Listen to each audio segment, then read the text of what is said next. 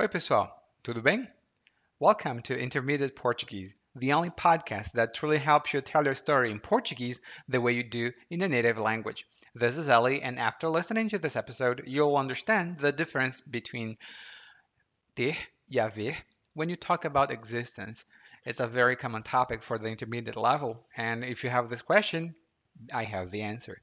But before I forget it, head over to www.intermediateportuguese.com slash gift and grab your free bonus to develop your Portuguese even faster with 11 secret sources that people usually don't talk about. Well, now let's get started.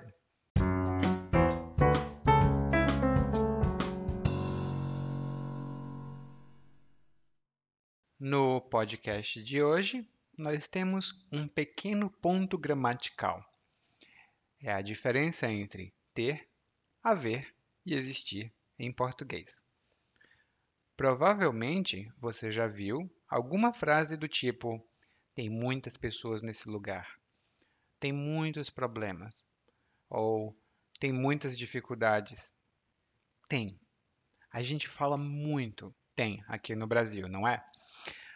Mas você sabia que dá para usar outras palavras? Provavelmente você sabe.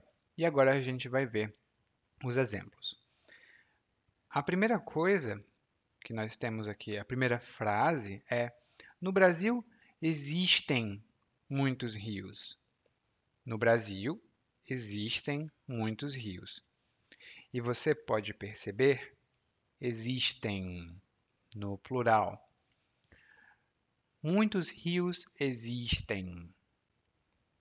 Isso significa que estamos falando da existência de muitos rios. Hum.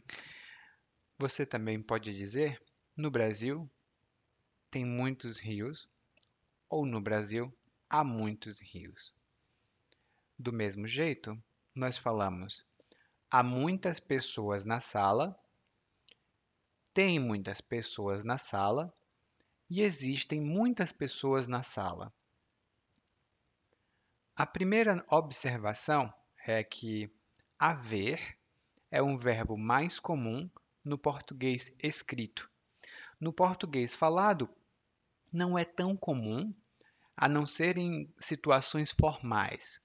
Em situações formais, você pode usar haver tranquilamente. Em situações informais, o verbo ter é mais comum. Há muitas pessoas na sala, tem muitas pessoas na sala. E aqui você observa o segundo ponto importante. Esse verbo, quando significa existir, nunca muda de forma para o plural. Ele é sempre há, ou no passado, houve. Por exemplo, Houve um problema ontem. Houve um problema ontem. Teve um problema ontem. Houve um problema ontem. Hum. Nunca vai para o plural quando significa existir. Mas o verbo existir, esse sim, ele é conjugado. Existiram ou existiam muitas pessoas na sala. Havia ou houve muitas pessoas na sala. Hum? Essas frases que eu estou utilizando vão estar na descrição do podcast. Então, você pode ler todas elas. Como eu disse antes, o verbo ter, quando significa existir, ele é mais comum no português falado e ele não muda de forma do mesmo jeito do verbo haver.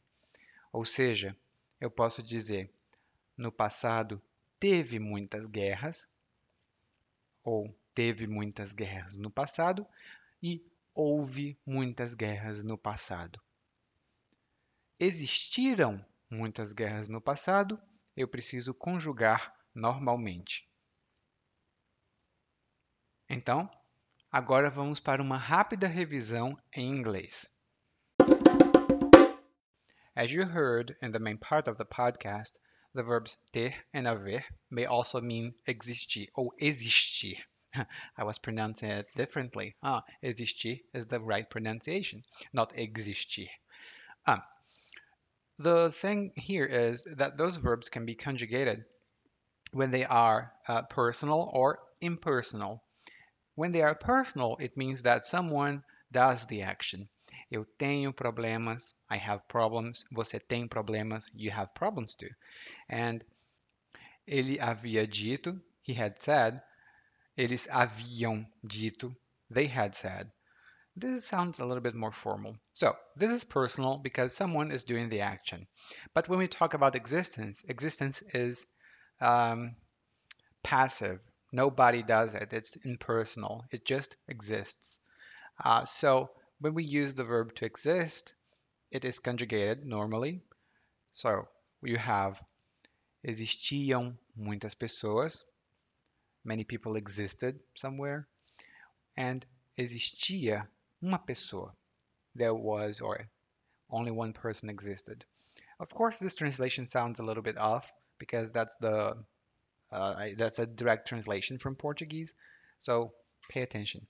But those are the verbs ter e haver when they are conjugated, or actually when they are used with the meaning of existir, to exist, they don't change. They are always used in the third person singular.